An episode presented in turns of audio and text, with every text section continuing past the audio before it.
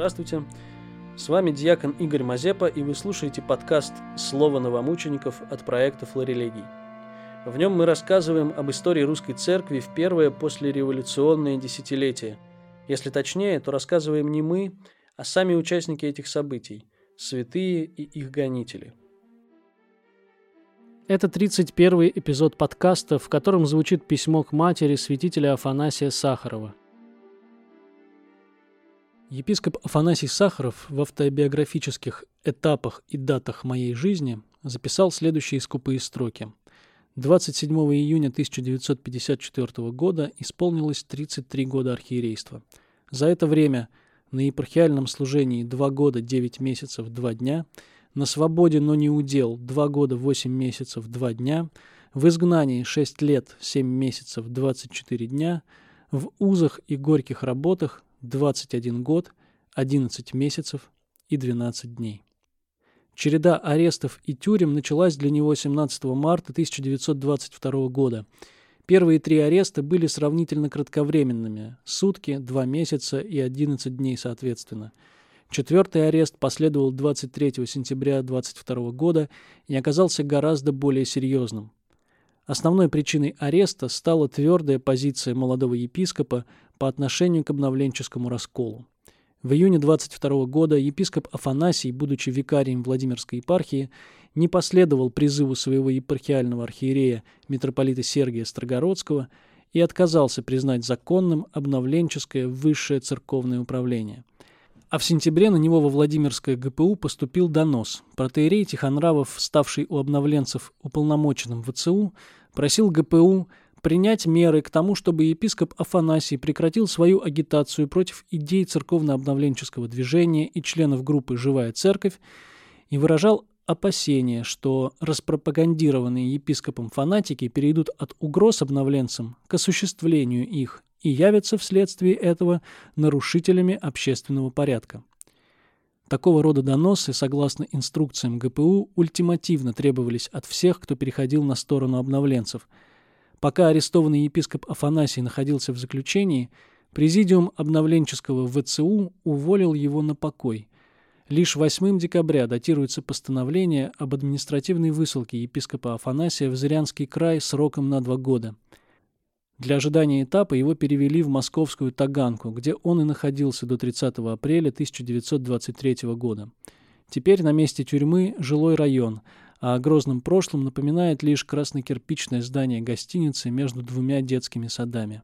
На память от месяцев московского заключения остался освященный владыкой прямо в камере антиминс с надписанием «Преподан для священнодействования в походном храме всех святых в земле российской просиявших», а также три письма к матери, Матроне Андреевне Сахаровой, с которой его связывала не только любовь, но и глубокая дружба.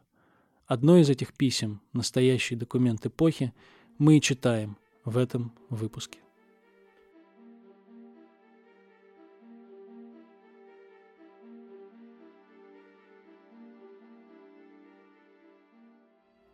Письмо епископа Афанасия Сахарова матери и пастве Владимирской из Таганской тюрьмы в Москве. И у меня сегодня праздник.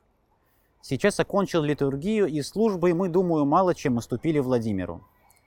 Вчера я отправил малую вечерню и молебен святому князю Георгию с Акафистом. Потом всеночную, уставнее вашего, вероятно, служили. Стихи рыты мы пели на десять, правда, литии не было. Зато все прочее по уставу, и из Минеи, Сретения, и Святого, и из Триоди. Канон читали больше, чем на десять. А сегодня на литургии изобразительные псалмы полностью. Но блаженных что полагается? Из канона святого и отцев Тропарей и кондаков у нас только шесть. Читалось три апостола и три Евангелия. А как-то у вас прошло сегодняшнее торжество? Уж не служил ли, спаси Господи, лже-епископ? Да лучше пускай все храмы наши будут закрыты, только не должно православным молиться с отступниками.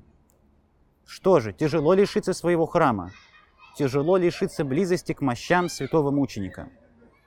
Но Господь в нерукотворенных храмах живет – и на всяком месте он с призывающими его и состающимися ему верными. И святые угодники Божии не оставляют своей помощью не только тех, кто имеет возможность непосредственно поклоняться их телесным останкам, но и к лишенным этой возможности. С православными они сопребывают духом. Хорошо об этом сказано в одной молитве преподобному Сергию. «И где же есть Господь, яко же слово Его учит нас, тому и слуга Его будет. Ты верный еси раб Господень, и Богу везде сущу, ты в нем еси, и Он в тебе есть». Поэтому ты и не страшно для православных христиан видимое, телесное удаление от святыни. Может случиться, что отступники станут служить около наших святынь, но святые не будут с ними. Явное доказательство этого то, что, посмотрите, все эти живые насквозь пропитаны чувством злобы, чувством нехристианским.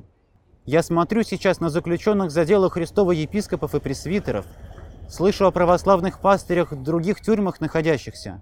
Какое спокойствие и благодушие у всех.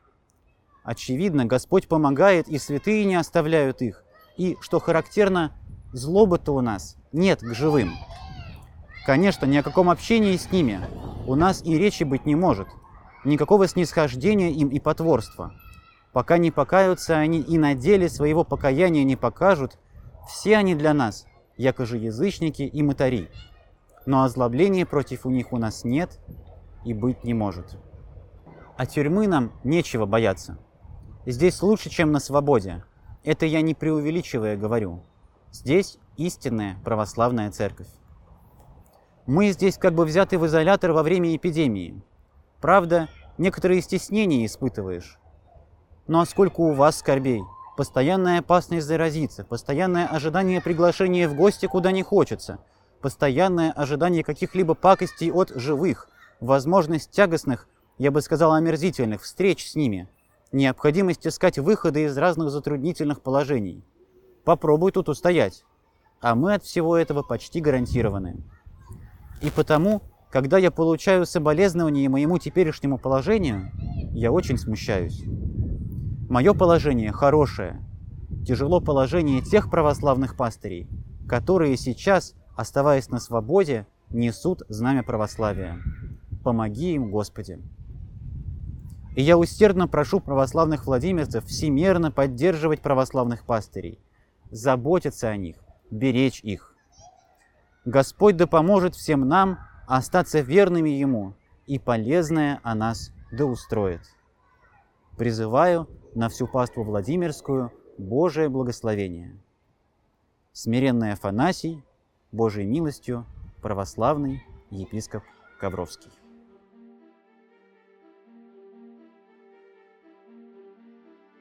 Вы слушали 31 эпизод подкаста «Слово новомучеников». В следующий раз прозвучат письма из тюрьмы другого исповедника веры, будущего священномученика Серафима Звездинского. Текст прочтет профессор ПСТГУ, доктор философских наук Константин Антонов. Мы рады, что вы смогли разделить с нами память о новомучениках. Разделите ее с другими. Сохраняйте, рекомендуйте, пересылайте наши материалы тем, кому они могут быть полезны. Над выпуском работали чтец Кирилл Алексин, чтец Михаил Гар, Эльга Канаева, Анна Косоева и я, диакон Игорь Мазепа, научный консультант, доктор исторических наук, священник Александр Мазырин. Произведено совместно с ПСТГУ, творческой мастерской на горе.